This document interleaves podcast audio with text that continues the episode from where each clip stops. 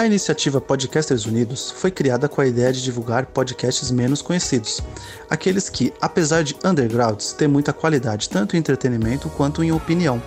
Por aqui você tem a chance de conhecer novas vozes que movimentam essa rede. Então entre lá no nosso Instagram, o arroba Podcasters Unidos, é só escolher e dar o play.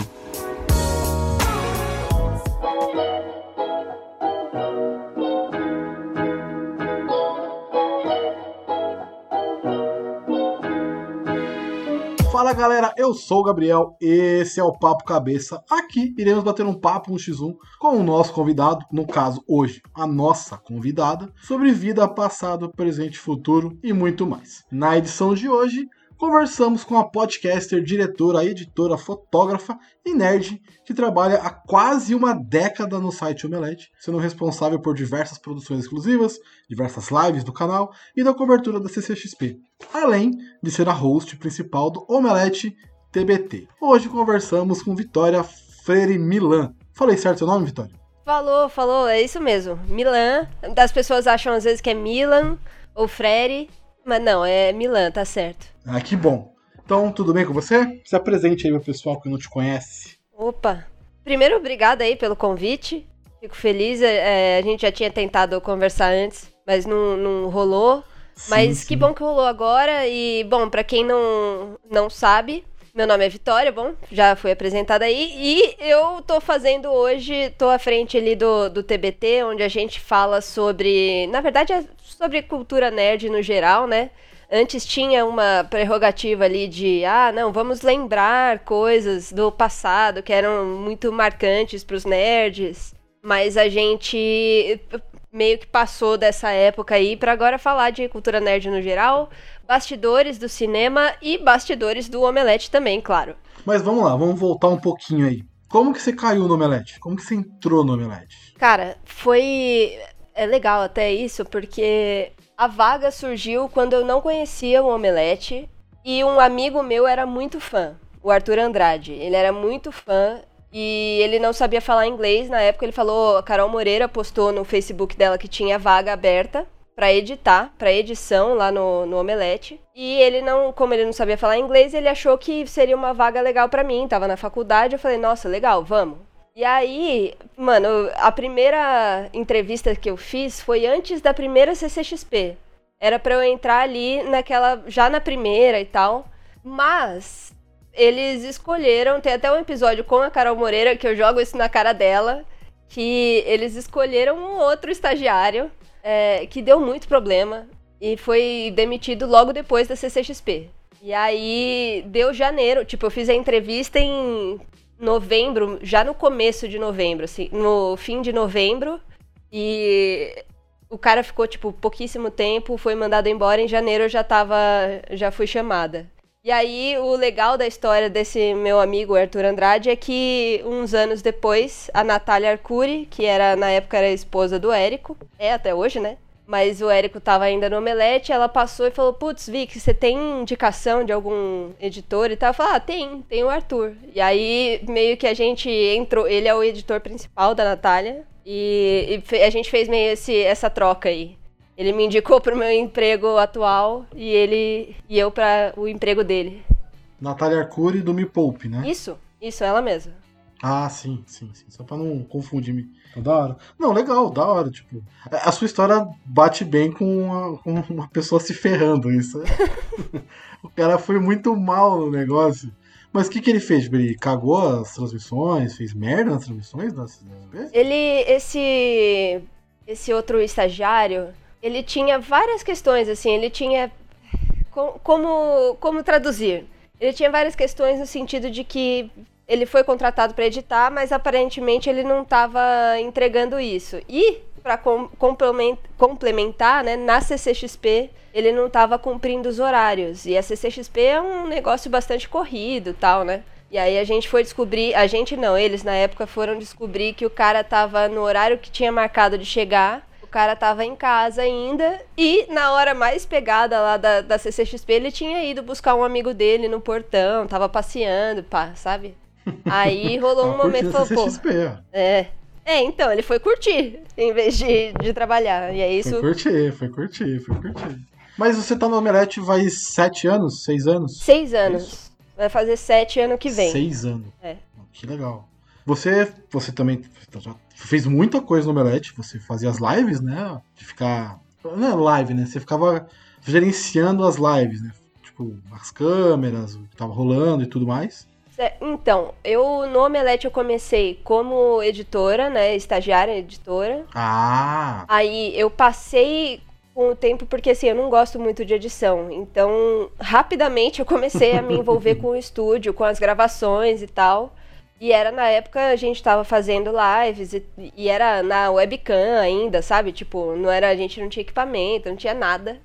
E, e aí eu comecei a me envolver com isso. Então, comecei ao mesmo tempo que eu editava, eu também trabalhava nas lives ali e aí a partir disso, na verdade, fui focando, né? Com o tempo eu fui conseguindo sair de edição para ir fazer essas outras coisas, que era é, tomar operar realmente as lives primeiro, depois só organizar elas e dirigir.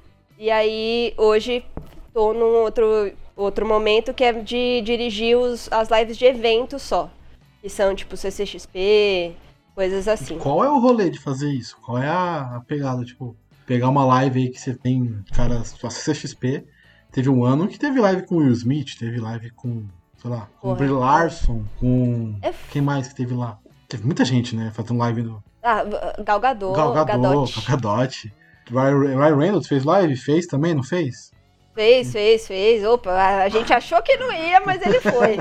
ele foi. Então, qual que é o rolê? Qual é a dificuldade de, de qual é a pressão de fazer essas paradas assim? Porque eu imagino que seja uma pressão absurda. É, é, é uma pressão grande, assim.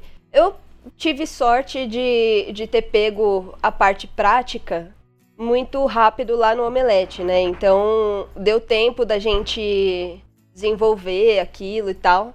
Mas a primeira vez que eu lembro que eu fui fazer uma live de CCXP que não fosse. Porque a, a Hoje eu faço outras lives de evento, tipo, tem outros eventos do Omelete mesmo, que é a, Game XP.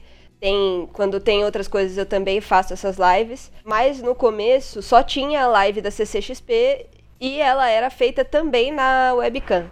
E a primeira vez que eu senti essa pressão foi no, no meu segundo ano de Omelete. E o Thiago Romariz virou e falou assim: faltando um mês, um mês pra, pra CCXP, ele virou e falou: Putz, então, a gente precisa evoluir, não vai dar para ser na, na webcam, não. Se vira. e aí eu tive que aprender a, a onde que locava um switcher, como que operava, porque até aí só tinha eu também de, de equipe. E isso foi essa fase foi muito foda, assim, de, de pressão, de, de tensão, porque também estava aprendendo, tipo, todos os dias tinha alguma coisa nova para aprender sobre equipamento, né? Sobre alguma coisa muito prática. Hoje a, a pressão é diferente no sentido de que eu tô também em outro momento que eu não faço mais a parte técnica, eu só dirijo realmente. Então eu tenho que ficar muito mais ligada com o conteúdo, tenho que ficar mais, mais esperta para outros tipos de, de dificuldades que a gente pode ter ali por exemplo, já que a gente falou do Ryan Reynolds, Ryan Reynolds caiu uma é a, a, barricada ali e era meu job saber o que fazer ali na, naquele momento com a live, entendeu? Então tem outras preocupações grandes para gerenciar ali. Mas é gostoso, eu, eu gosto muito. A, a, sua sorte nessa da barricada aí, que ele foi muito rápido. Cara, ele foi. ia cair em cima dele. Ele foi rapidíssimo. E, e assim, junta duas coisas, né? O, o, público que foi muito foda. De ninguém deu um passo, velho. Isso foi muito foda. E porque sabia da gravidade, uhum. sabe? As pessoas sabiam que se alguém desse um passo, ia dar bosta ali. e então foi bem legal isso da parte do público. E também isso de que o cara, mano, ninja. Deu aquele pulinho ali e falei, eita porra. Porque se acontece algo se Mas superamos. ele, poderia dar um probleminha pra CCXP também, né? Ah, podia, podia pra todo mundo ali. Mas eu, eu imagino a, a dificuldade. Tipo assim, no começo, é, eu te convidei, vamos, vamos abrir aqui. É, você falou que não rolou na primeira vez, você iria participar das lives da semana do podcast, né? Eu te convidei, você topou e tudo mais, mas por um problema de agenda aí, problema de, de, de liberação também, né? Do Omelete e tal. Tem processo interno. Não conseguimos fazer.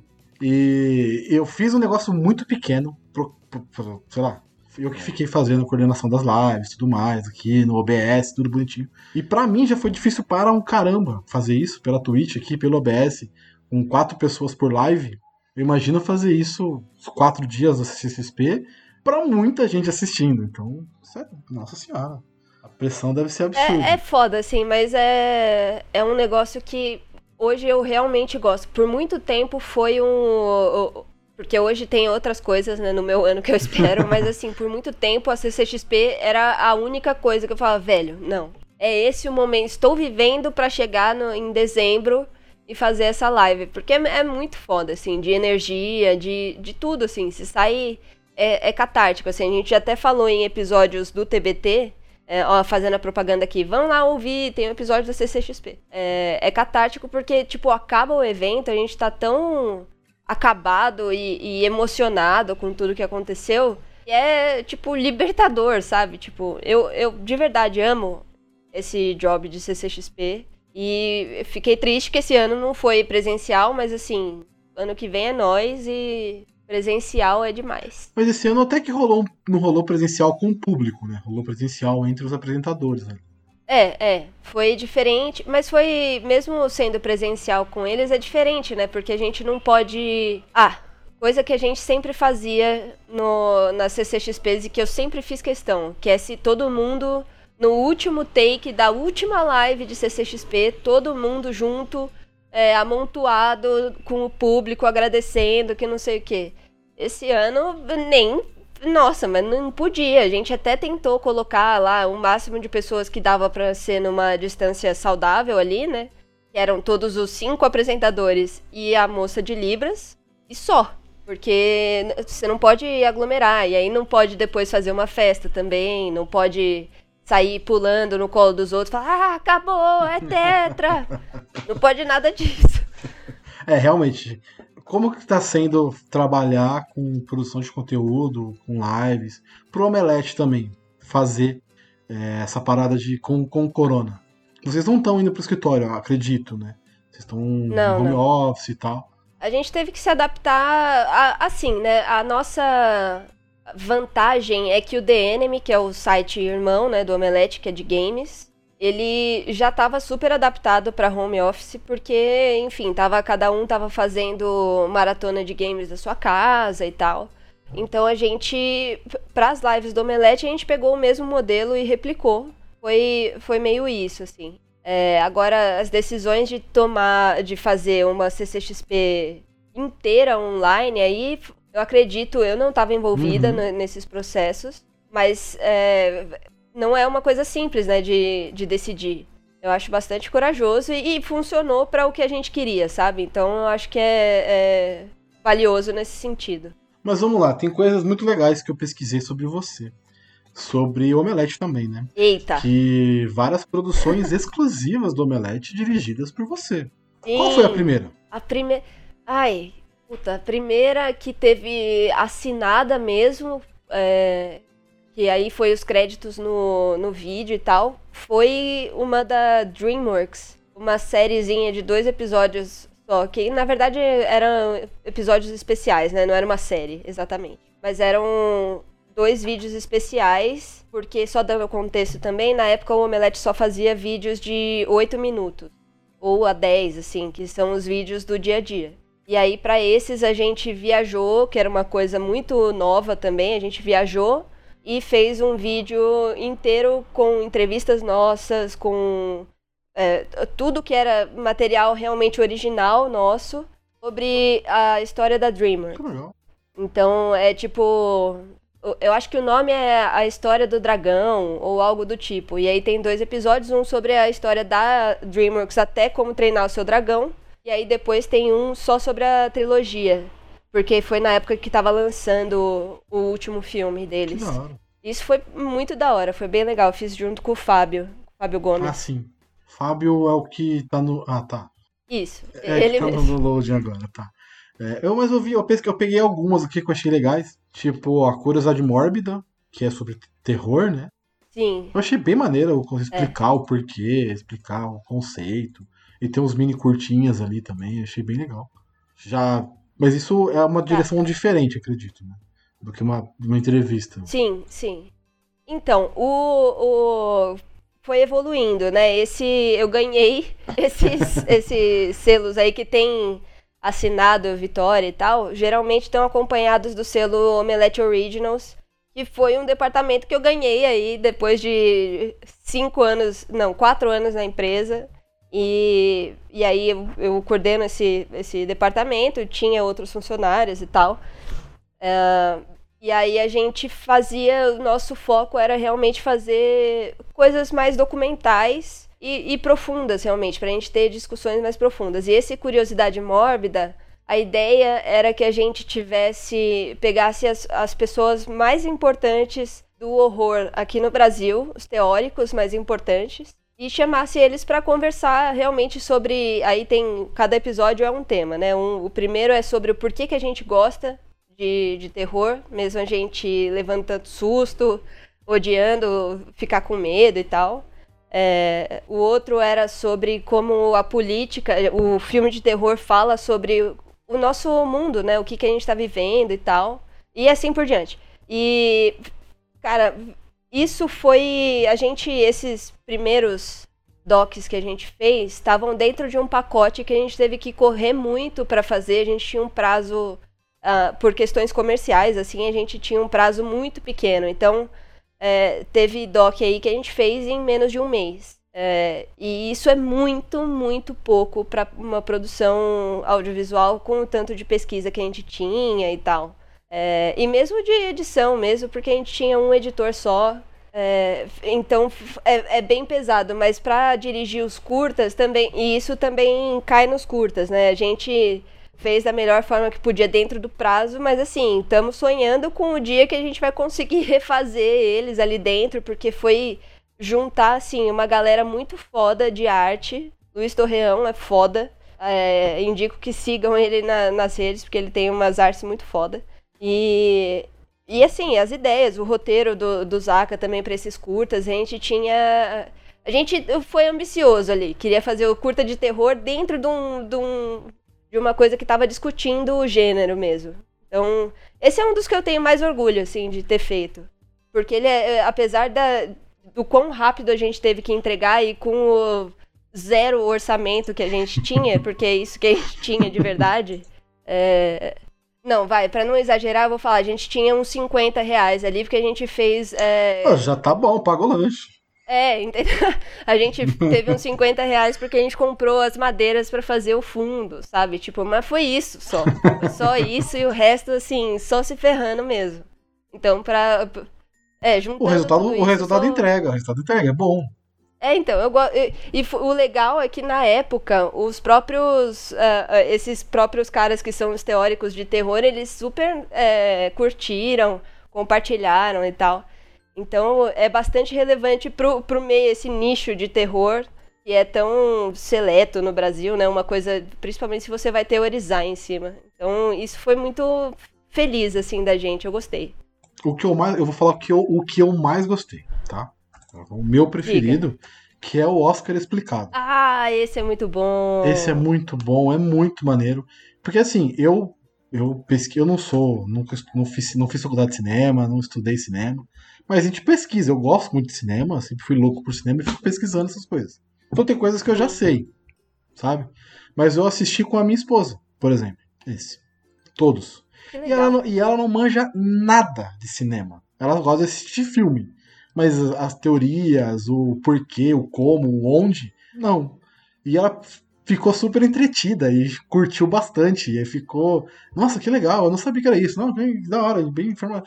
Então, é, eu gostei muito dele por isso. Então, tô aqui dizendo ó, parabéns, muito obrigado, foi muito bom esse, tá? De verdade. Olha, é, esse também eu falei do Curiosidade Mórbida como sendo um dos meus preferidos, mas até no meu Vimeo, se você for ver, eu separei os Sim. que eu mais gosto e esse também tá lá. E, e o Oscar explicado, de verdade, assim, o que eu mais gosto da, da minha profissão é, é saber também dos bastidores, de como as pessoas estão fazendo cinema. E, Então, esse Oscar explicado, que a gente trouxe, por exemplo, o primeiro episódio, eu acho que é o mais legal, porque é o mais didático, né? Uhum. A gente trouxe a Laís Bodansky para explicar a categoria de direção, falando sobre Coringa, que estava indicado naquele ano, que foi o começo desse ano.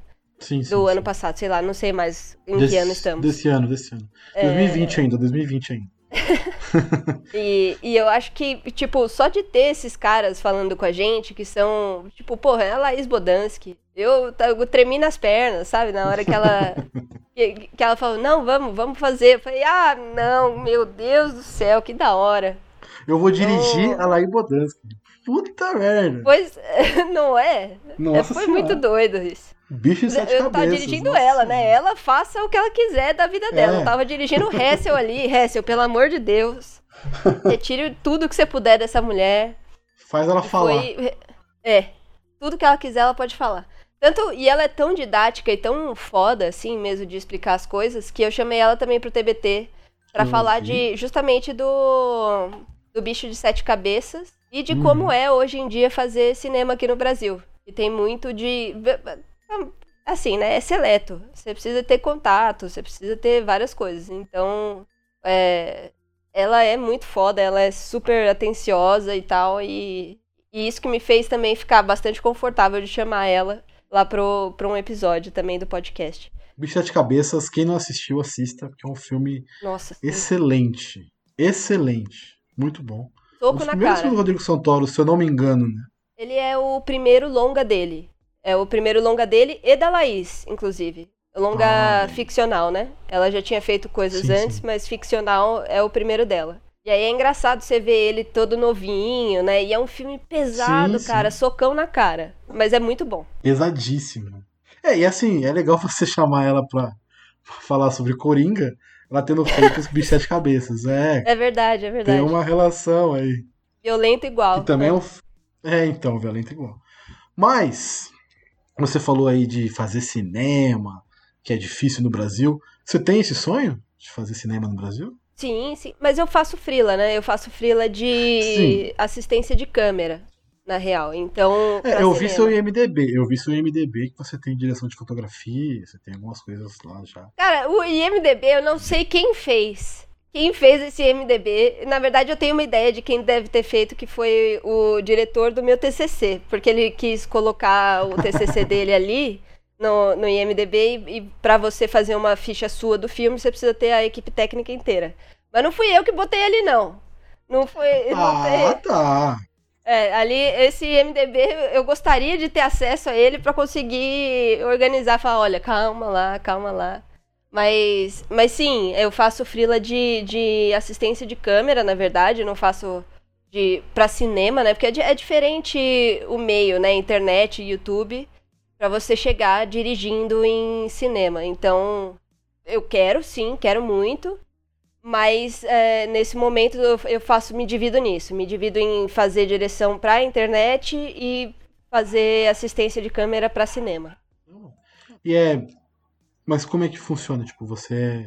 É que assim, pra cinema, as, as funções são muito separadinhas. Então, quando você vai. Uma pessoa pra filmar, ela não consegue. E as câmeras são grandes, Uhum. é, tem muitos aparelhos ali junto pra fazer o foco, pra fazer outras coisas. Então, não dá pra uma pessoa sozinha fazer aquilo. Tem o cara que vai operar a câmera. E tem a outra pessoa que precisa ajudar ele ali, tipo, ah, puta, vai trocar uma lente? Não é um processo simples que você vai poder só, tipo uma DSLR que você cata aqui e vira você mesmo. É, então precisa ter alguém junto pra fazer esse tipo de. Mesmo organizar, tipo, coisas que não parecem. que parece que é besta, mas assim, ah, puta, precisa carregar a bateria. Mas o cara que tá operando a câmera, ele não vai estar ligado nisso o tempo todo. Precisa ter alguém que vai pensar nisso. Então. Mas o que eu tô fazendo agora é assistência pra subaquática. É, câmera subaquática com o Lucas Pupo, que é um cara fodão aí também de, da indústria. E, e na real, assim, eu sou dele, eu sou segunda assistente, não sou a primeira. Porque tem também hierarquia ali. Mas é, é, é tipo. Pra mim, por enquanto, é suficiente, porque, tipo, já é estar ali no ambiente, sabe? Você viver. Eu, eu gosto muito disso, de ver o set e os bastidores e tal. Então, Para mim, por enquanto, isso é legal. E aí, quando eu quero botar mais a minha criatividade e as coisas assim, eu vou pra, pra dirigir no Omelete e tal. Que também é super legal. Que é, na verdade, o que eu mais gosto até. Gosto mais de dirigir do que fazer assistência de câmera. Você tem algum filme, alguma TV, alguma série que você fez com um assistente de câmera? Você pode, tipo, essa aqui foi muito É tudo publicidade. Ah, tudo publicidade. Por enquanto é publicidade, é. Mas o. Enfim, eu não vou dar esse, esse spoiler ainda, porque não tá confirmado o job. Mas tá. em breve, quando tiver, dá pra falar. Ah, então demorou. Mas tem, tem coisa, tem planos. Tem planos pra série de TV. Olha que legal. Da hora. Que maneiro, que maneiro o Omelete ele não é muito. Nunca foi muito. Já teve podcast, né? Mas ele nunca foi muito ligado nessa mídia. Podemos dizer assim. Ele tinha o Omelete Night há muitos anos atrás. Voltou um tempo depois também, mas não, não, não, não virou, não vingou. Mas no, é não, não é o foco, né? Esse ano teve bastante podcast. Foi uma mudança do Omelete uhum. mesmo. Vocês quiseram fazer o podcast, vocês que estão no Omelete, né? Agora você, o Loading Sim. tem um também, tem o pessoal Sim, do DNM. Então, foi uma junção de tudo. O pessoal do DNM já tinha entrado nessa mídia, uhum. né? Porque eles uhum. sabiam que era necessário. E aí, esse ano. Mas assim, todo mundo do Omelete já queria fazer também. A gente, principalmente o pessoal da redação, né? Tipo, Mari, o Gabriel e tal, o pessoal queria ter já um, um podcast, mas a gente não tinha não, não tinha como fazer realmente, porque não tinha braço para uhum. editar, uhum. para fazer as coisas. E aí, esse ano foi um ano que o, o Omelete virou e falou: não, beleza, eu acho que é importante a gente ter mesmo. E que não seja feito, porque é, a diferença do Nights para o que a gente está fazendo hoje é o quanto é investido, entre aspas, assim, porque o Nights, a Dani Taranha gravava e editava ela mesma. E então tinha um trabalho ali deles se encontrarem. Primeiro tá os quatro juntos, né? Que era ela, o Thiago Romariz, o Hessel e o Érico. E aí tinha um, um trabalho de agenda para todo mundo conseguir se reunir. Aí depois tinha um trabalho de agenda para ela conseguir editar uh, o negócio tranquilamente. E, enfim, né? Custava, porque todo mundo tinha que se locomover e tal. É, Dani não era do Omelete, né? Então ela tem, tinha uma distância maior aí para fazer. E aí isso meio que inviabilizava que continuasse, né? Porque ela também tem outras coisas para fazer da vida dela do que ficar editando podcast e tal. Especialmente porque não se ganhava dinheiro com isso. Apesar de ser um podcast muito legal, o Sim, Nights, é, tinha uma, uma dificuldade de encontrar anunciante, porque eles falavam muita besteira, né? E, e era engraçado, era ótimo. Mas assim, ficava inviabilizado. E aí esse ano é, como eles via, viram que não tinha braço mesmo para editar, para fazer esse job que a Dani fazia, é, a gente teve contratações, aconteceu, tipo, tudo convergiu para a gente conseguir fazer agora. E aí teve isso, a gente lançou vários podcasts esse ano, mas o que a gente está insistindo mesmo é o TBT e o Ovo de Wall Street, e também, não, são quatro, perdão. Uhum. É, tem o Enemy Code, que é Sim. é de histórias bizarras dos games e da tecnologia. O Loadando, que é o, o do Load, que ele fala do, das coisas que ele quer, porque o Load é um personagem nele mesmo, então ele pode falar o que ele quiser, que é ótimo. É... Tem o TBT, que é comigo, e tem o Ovo de Wall Street, que é um podcast de séries, só que a gente brinca meio com bolsa de valores, assim, e, e com as notícias do dia. Então, então, é, é, engraçado, especialmente porque eles são muito mal-humorados. E, enfim. Eu tenho que depois eu ficava. No começo eu que editava, eu ficava tipo, puta que pariu, já sei que isso eu vou ter que cortar. Porque eles, estão eles são mal-humorados e, e, falam besteira. Mas é ótimo. mas é maravilhoso. Maravilhoso. Sim. Mas tem um, um direcionamento de, tipo, não falar muita besteira? Não, não tem isso. É porque. O que é, o que é falar besteira? Falar besteira, puta, pro ovo não tem limite, assim. Porque eles. Ah, teve um episódio que eles estavam falando que eles não gostam de criança. E ficou, eles ficaram muito tempo falando que eles não gostam de criança. Não é que foi assim, ah, puta, eu não quero ter filho. Foi um. Cara, não, você não pode ter um filho porque X coisa. Falei, cara, calma. Maravilhoso. Mas, mas, é falar. Às vezes eles. eles ah, na época da eleição, eles, ah, eles tá. metiam um, um uma, falavam umas coisas, eu falei, olha, eu concordo com você, mas não posso falar, não posso dizer que vai ficar na edição. Tá. Porque, enfim, tem, né, tem outras pessoas, outras Não, sim, opiniões sim, políticas sim, aí. Não, aí beleza. Aí Então, eu entendo. Aí, eu entendi. É, aí, sai- aí eu saquei. é mais pra ir. Pro ovo, o ovo é, é isso, é, o- é o que menos tem filtro. No, no TBT também não tem muito. Assim, na verdade não tem. O falar besteira seria mais se, se por exemplo, teve um, um episódio que a gente zoou muito involuntariamente uma atriz da, da Globo. E eu deixei na edição, porque eu achei que era de boas. Eu falei, ah, tá ótimo, vai, é engraçado o que a gente tá falando. Mas a Mari, Mari Canhezares, que foi quem zoou ativamente, ela virou e falou, não, mano, porque a gente tem... Imagina se eu tenho que entrevistar ela e ela ouve esse podcast. E aí, como que eu vou olhar pra ela? Ela não vai querer entre- me dar entrevista. Foi, filha, Já era. Desencana. É, desencana que ela não vai ouvir esse podcast. E se ela ouvir também, ela vai saber que é porque você tava zoando, que não era nada sério. Sabe? Tipo. Uhum. Mas é isso. É, é, às vezes a gente tem que tomar uns cuidados mais de. Ah, política, essas coisas. Apesar de que a gente fala bastante política no ovo. E, e, às vezes surge isso daí, ó. Ai, puta, não vamos falar mal exatamente com nomes. Vamos falar mal sem nome? Porque senão pode pegar mal. Dá apelido, funciona. É, então. Tem que contornar, mas a gente nunca se podou muito, não. É porque assim, é, eu faço podcast já tem, sei lá, seis anos. Caraca. É, por aí, 2014. Eu nunca tive filtro, né? Meu filtro era a edição. Às vezes na edição morre muita coisa. Mas falando também nunca tive filtro. Eu imagino que, como vocês são uma estrutura organizacional, deve existir algum filtro. Ou, tipo, o pessoal da. Tipo, de, de diretor, o pessoal mais em cima, não, nunca se meteu no conteúdo. Tipo, ah, não, esse é tema aqui, não, melhor não. Ou, tipo, Ah, nessa, nessa questão aí de, de entrar no conteúdo não rola, não. Ah, Mas legal. é, o, o que a gente precisa ter é só a noção, né? De que Sim, realmente sim, a gente sim. não pode, a gente tá representando uma empresa, no fim das contas. Então a gente não pode entrar em. Não pode. Tipo. Eu vou dar um exemplo extremo aqui, mas, nem, tipo, não vamos comentar pedofilia. Ah, Ou o tá. caso, por exemplo, lá do. Que aconteceu recentemente lá do. do esqueci o nome dele. Qual que é o nome dele mesmo? Aquele. O que? O ator? Que era Ator? youtuber? Era youtuber e. PC Siqueira. Ah, tá. É, tipo, é melhor, eu, como diretora do podcast, eu acho melhor a gente não abordar esse tipo de coisa pra não entrar numas polêmicas que a gente não vai. que a gente pode não saber como lidar, sabe? Sim, tipo, sim, sim. não sei se, se a gente falar alguma coisa e isso reverberar e o cara vem falar com a gente tirar satisfação, sabe? Aí eu prefiro que a gente não entre. Não, entendi. Mas é.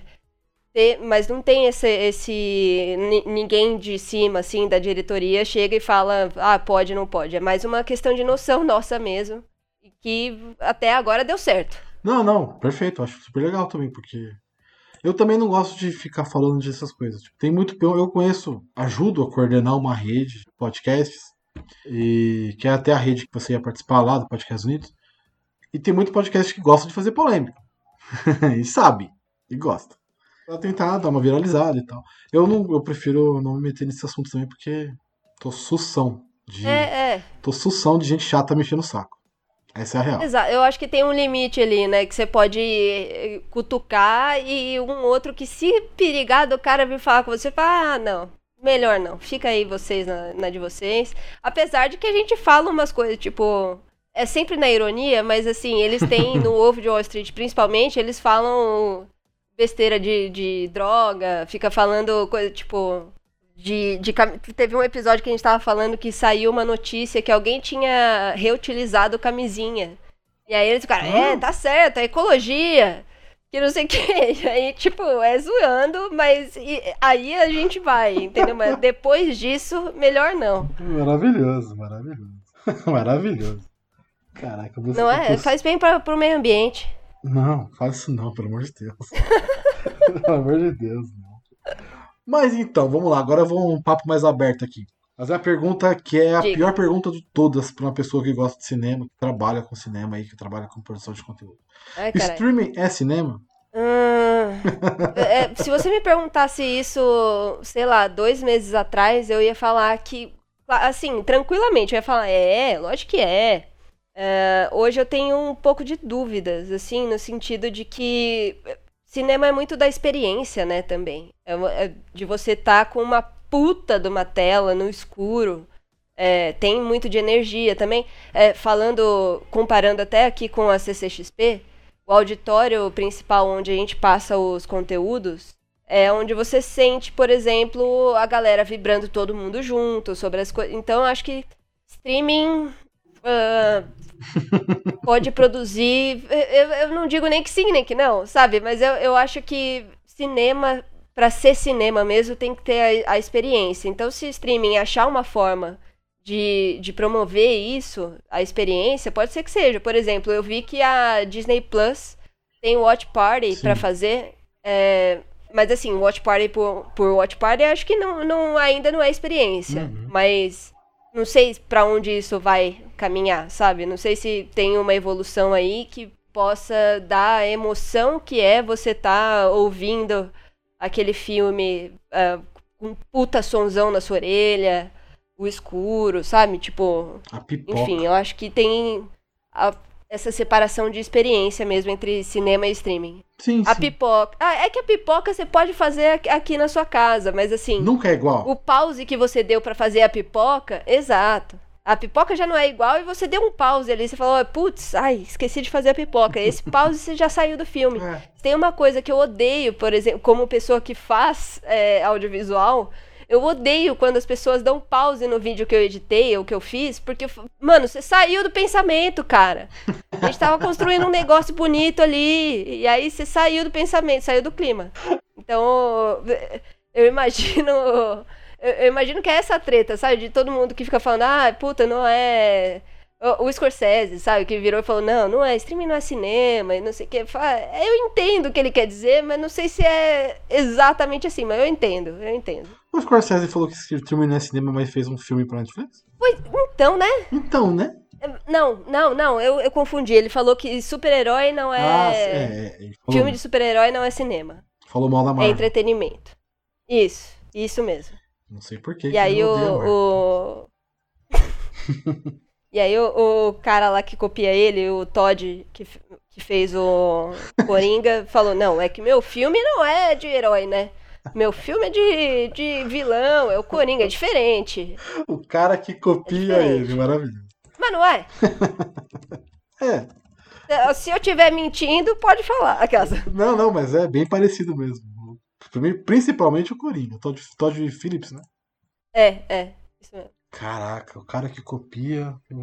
Mas tem filmes bons que saem em streaming. O, o, o irlandês eu não achei Sim. tão assim maravilhoso como o pessoal falou. Achei longo demais e muito arrastado. Mas, por exemplo, o Roma. Chato pra caralho. Chatão pra caralho. Eu não queria falar, não sei se você gostava, mas então. Chatão.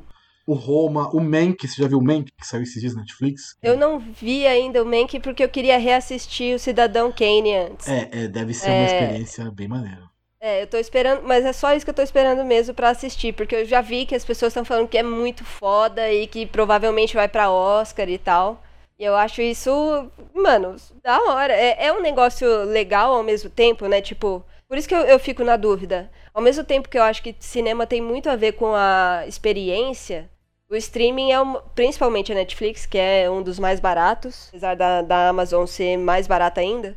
A Netflix é, é muito fácil de, de usar, né? Tem um. É leve, qualquer tipo de internet que você tiver vai rodar alguma coisa.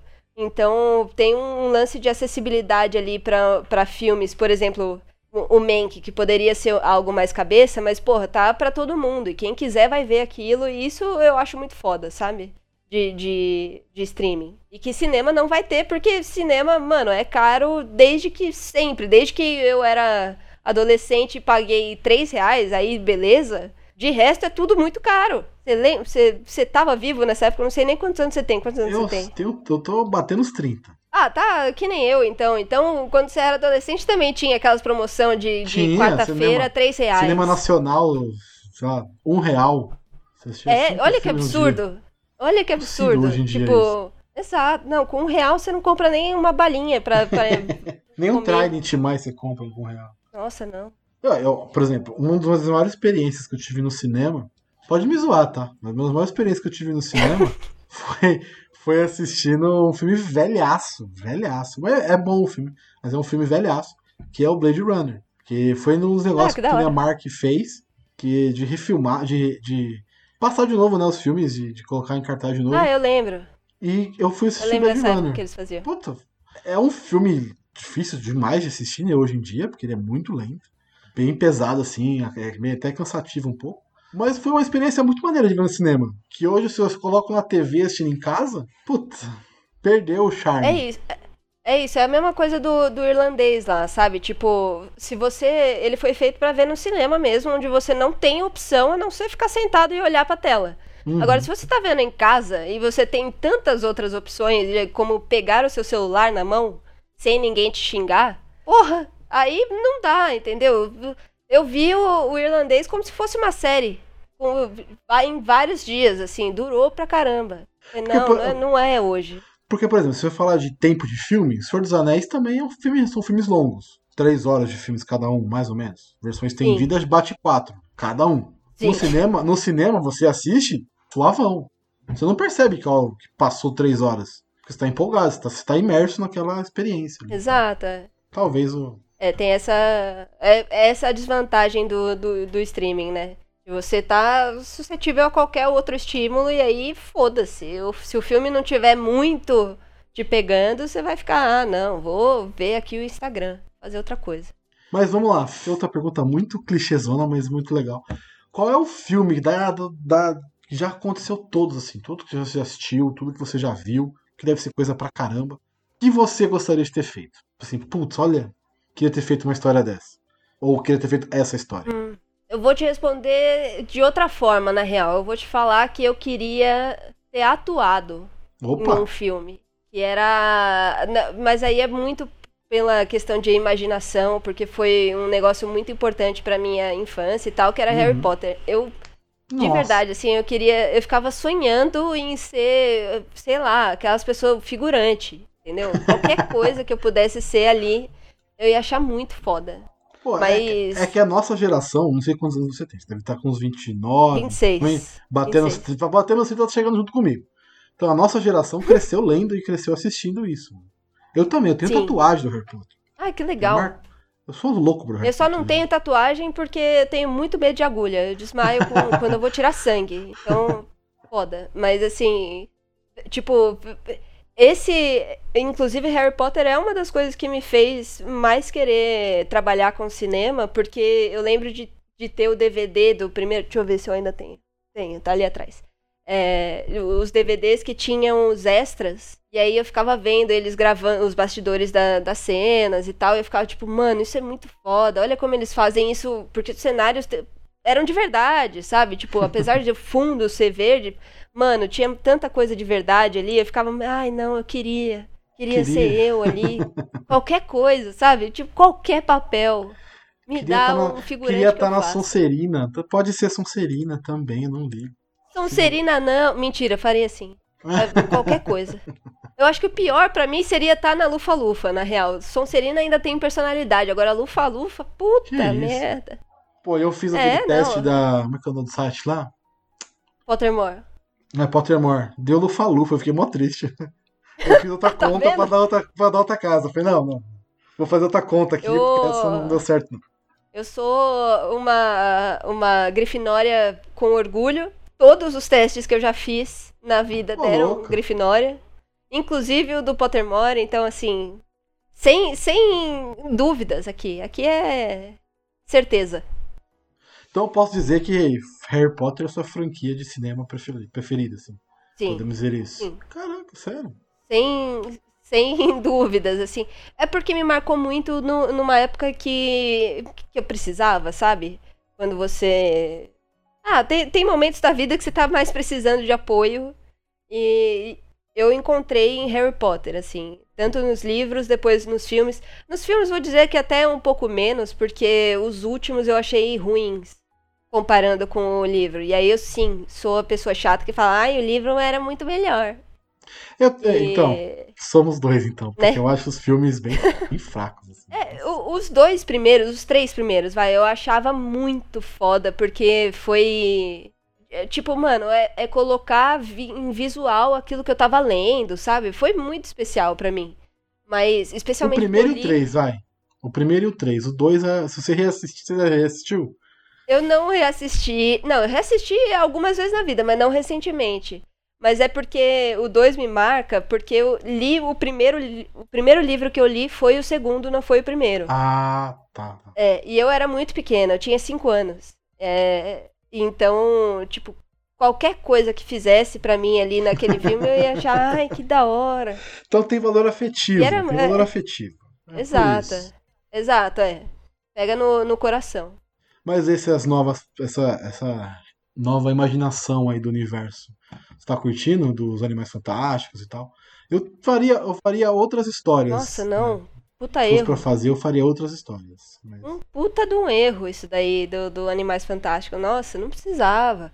Tipo, eu tava pensando esses dias, até cheguei a comentar isso, mas o que eu mais gostava em Harry Potter era Hogwarts, e eu acho que uma das razões pelas quais é, Animais Fantásticos não me pegou foi isso. Foi não ter a escola, porque a escola em si era foda. Não era nem sobre o Harry, sobre a Hermione. Era também, né?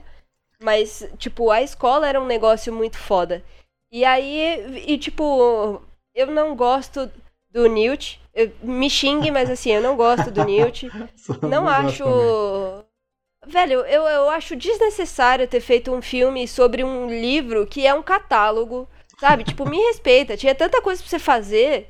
Você vai pegar o catálogo. E aí, pegando já um gancho aí também do, de um comentário que eu tinha feito, é que Mandaloriano foi um fã que fez, o Dave Filoni, e o cara catou o universo de Star Wars e ele pegou os, os easter eggs mais escondidos do negócio para fazer uma puta de uma história. Tipo, isso para mim era mais legal, ter ido fazer a história não que fosse da Murta de Kijemi, sabe? Mas de um fantasma X que a gente só viu passar uma vez. Vai fazer a história do, ah, dos a elfos. História da escola. A história da escola. Qualquer coisa, mano. Mas você vai da fazer. Da fundação um, um da filme... escola. Os, os primeiros. O primeiro Sonserina, o primeiro. Sabe, o Grill. Exato. Gryffindor é. lá. Aí você vai fazer o filme do catálogo. Porra, do catálogo, velho. Você já leu a versão original desse livro do Animais Fantásticos? Sim. Que é um Sim. livro de 100 páginas, que é o Rony e o Harry é.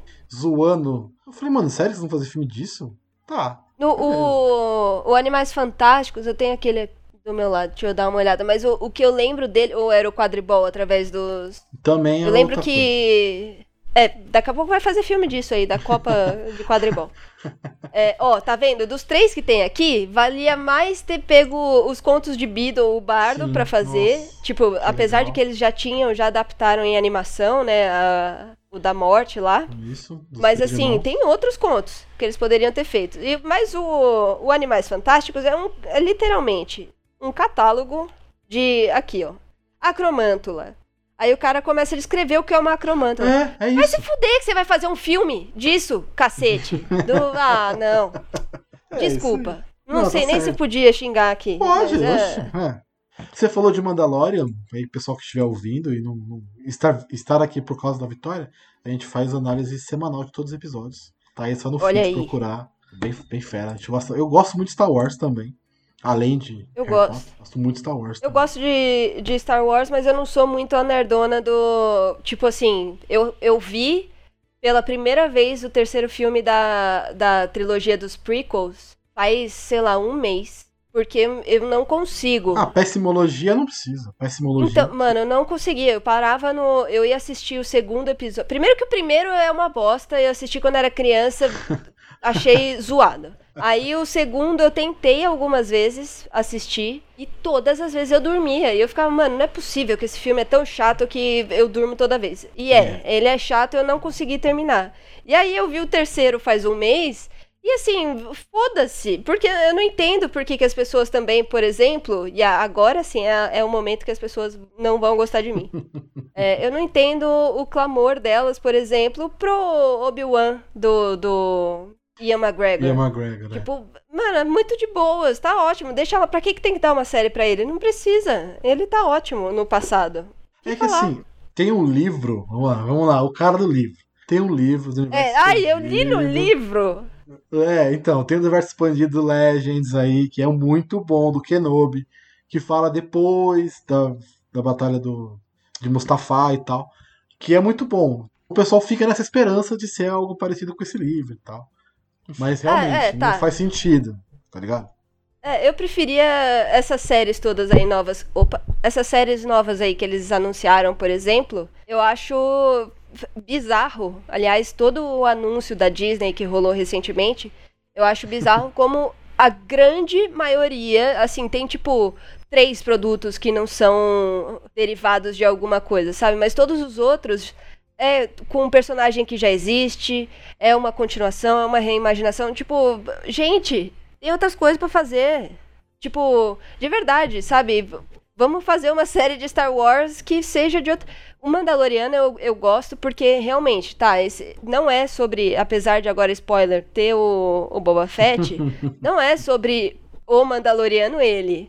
É sobre um outro cara muito X que até agora, até o último episódio não tinha encontrado com o Boba Fett, sabe? Tipo, é a história dele, é um cara totalmente novo. Aí não, eles querem fazer a série da, do Ian McGregor, a série da Tiana, a série da. Porra, mano, Da sério? Você Moana. vai fazer só. É, já, já tem filme delas. Por que você vai dar série pras pessoas e continuar e fazer mais um monte? O. Desculpa, eu vou ficar xingando agora. Que é Pode chegar à o. vontade. A série lá do, de Star Wars também, do, do Cassian, do, do, de Endor, sabe? É, tipo, não, não precisa. É, não precisava também. Pra que, que você vai fazer? Mas as pessoas querem gastar dinheiro, gasta então. Não, é- essa série aí, pelo que eu entendi, ela vai ser a origem da, da, da Aliança Rebelde. Vai ser um negócio assim. O Casey Andor vai ser o cara que vai ser o, o maluco da origem da Aliança. Não, tem. Mano, não. Pelo amor de Deus, não. Não. É, é. Não. Que- de tá vendo? Eu, eu acho que vale mais a pena você seguir em frente, mas tudo bem. As- as Não, mas por, exemplo, mas, por exemplo, tem a série dos acólitos lá. Vamos assim. É, Que isso é eu acho a que Alta República, lá atrás, lá mil anos antes de tudo que a gente já viu. Isso eu acho super maneiro. Uma visão. Isso eu gosto também. Isso é muito foda. E a do da origem lá do Sif também. Acho doido. Ah, sim, sim, sim. É bem é, isso é da hora também. É, é legal, porque você tá dando uma nova visão, pra tá, tá mostrando as paradas. Porque, por exemplo, agora no Mandaloriano, novamente spoiler aqui, foi citado o Troll. Troll sim, é um sim. cara que quem não leu a, a trilogia do Ultimatizan não faz ideia de quem seja. Eu li um livro só desse, dessa trilogia, não lembro mais qual que era, mas. Você leu, mas você leu fora bom. de sequência? Então, eu não sei, eu só. Eu, é o Marcas da. Existe esse livro? Marcas da Guerra? Não, existe, mas esse aí não é do Ultimatizan, esse aí é o do. É do Chuck, Do- é. É, É Chuck- outro. Chuck alguma coisa o nome dele. É, foi esse daí, foi esse que eu li. Eu não li do, do, do outro mano aí, não. Mas eu, de alguma forma, eu sabia que, que o, o Tron existia. É, ele existe E- tá em Rebels, né? Mas quem assiste Rebels? Quem é muito fã de Star Wars? Eu, eu tô assistindo agora por causa do, do Mandaloriano, vou confessar. É, sim, sim, muita gente tá assistindo agora. Por exemplo, muita gente fala que os filmes que você odeia aí, que eu também odeio, a pessimologia, que é a Hum. prequel, é, é bom, mas só é bom por causa do, da animação Clone Wars, que ela melhora o filme. Ela melhora os dois filmes. A série conseguiu melhorar os dois filmes, por incrível que pareça. Ah, não. Melhora, Ah, melhora, não, melhora, não. melhora, melhora muito. Por incrível que pareça, ela melhora. Não fica maravilhoso, mas ela dá uma, dá uma explicada, tipo, ela preenche as lacunas que o filme deixa, sabe? Ela dá uma, Ah, mais mas agora eu peso. vou precisar de Snyder Cut. Snyder Cut do, Ah, da- das prequels. Puta, não, isso não, isso não.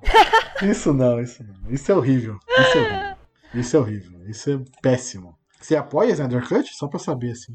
Ah, eu, eu não sou fã do Snyder, mas Ai. assim, eu, eu vou assistir. Eu vou assistir quando sair, sabe? Eu Não, quero saber no que que deu isso daí.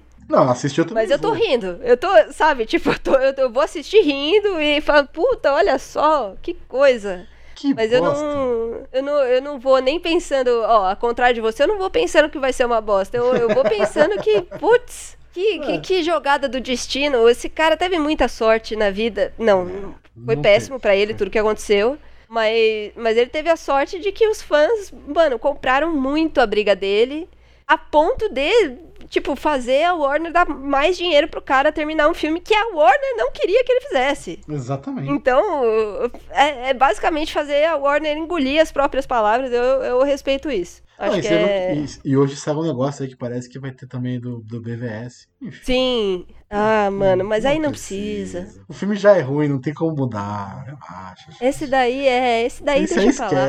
Eu até esse- hoje. Eu, eu, eu tô pra ver. Tô pra ver, não, né? Botei agora na minha cabeça que eu tô pra ver. Mas eu tenho curiosidade de assistir a versão estendida do Batman vs Superman, que já foi lançada, porque falam que explica melhor também as coisas. Ah, Mas ah, dá uma preguiça. Dá um- Não, não muda. negócio assim, tipo assim, explica as partes da Lois Lane. Explica alguns. É, pontos. que é a- a- as partes que eu mais odiei, que eu falei, que menina burra! Por que, que ela É. jogou a lança ali se ela vai pegar de volta? Explica isso, mas tipo, não explica. Não te deixa. Não, não faz o filme ficar melhor. Não faz. Ah, Não, não melhora. Eu acho não, ruim. então desisti já. Eu sou Marvete. Chorem aí, eu sou Marvete, não tô nem ligando. Mas então, eu acho que tá bom. Ah. A gente falou bastante. Você tem uma. Falamos. Prometi, prometi uma hora. Cumprindo uma hora. Ah, mas é isso. Eu queria te agradecer, de verdade. Muito obrigado por ter aberto o espaço, por É ter nóis. topado participar. É difícil as pessoas responderem no Instagram. Você me respondeu duas vezes, então eu já fico muito feliz. E tá convidada para participar novamente participar aí para falar sobre um filme, para trocar uma ideia de novo, se quiser, se curtir. E agora eu vou pedir para você deixar as suas redes sociais, onde o pessoal pode ouvir você, encontrar e tudo mais. Beleza. Primeiro também valeu o convite de novo, foi super legal. É, e sempre, eu sempre respondo, tá? Não, não, não tem. Aqui não tem fazer doce, entendeu? Eu respondo todas as mensagens. Mas quem quiser, enfim, acompanhar o TBT, saber mais também, é, eu tô na- no Instagram, eu não tenho outras redes, tá? Eu sou, já cheguei numa idade que eu não, não tenho mais rede social, não tenho Twitter, por exemplo. Mas eu tenho Instagram, que é Victoria F Milan, com um L só. E tem também o, o podcast, o TBT. Se você procurar lá Omelete, qualquer coisa, Omelete, na sua rede aí de podcast, podcasts favoritas, você vai achar é, o TBT, vai achar os outros também que eu tinha falado mais cedo. E é isso, cara. Sigam, ouçam, mandem e-mail. Eu gosto quando as pessoas mandam e-mail, que eu, eu me sinto tipo Papai Noel, assim, recebendo cartinha. Então é isso. Mandem lá. Maravilhoso. Bela- É maravilhoso. Mandar e-mail tipo Papai Noel. Muito bom. Não é? Ah, hoje em dia já é. Hoje É, em dia é coisa de velho. é coisa de velho. Receber e-mail é de velho. É, de velho. é isso. É, se você quiser ouvir mais sobre Sete Letras, quiser conhecer mais Sete Letras, você que estiver ouvindo, pode seguir a gente no arroba Sete Letras Podcast, Instagram, Twitter e Facebook, e também qualquer agregador, só procurar por Sete Letras. É isso, Vitória. Muito obrigado. Até a próxima. Tchau. Tchau!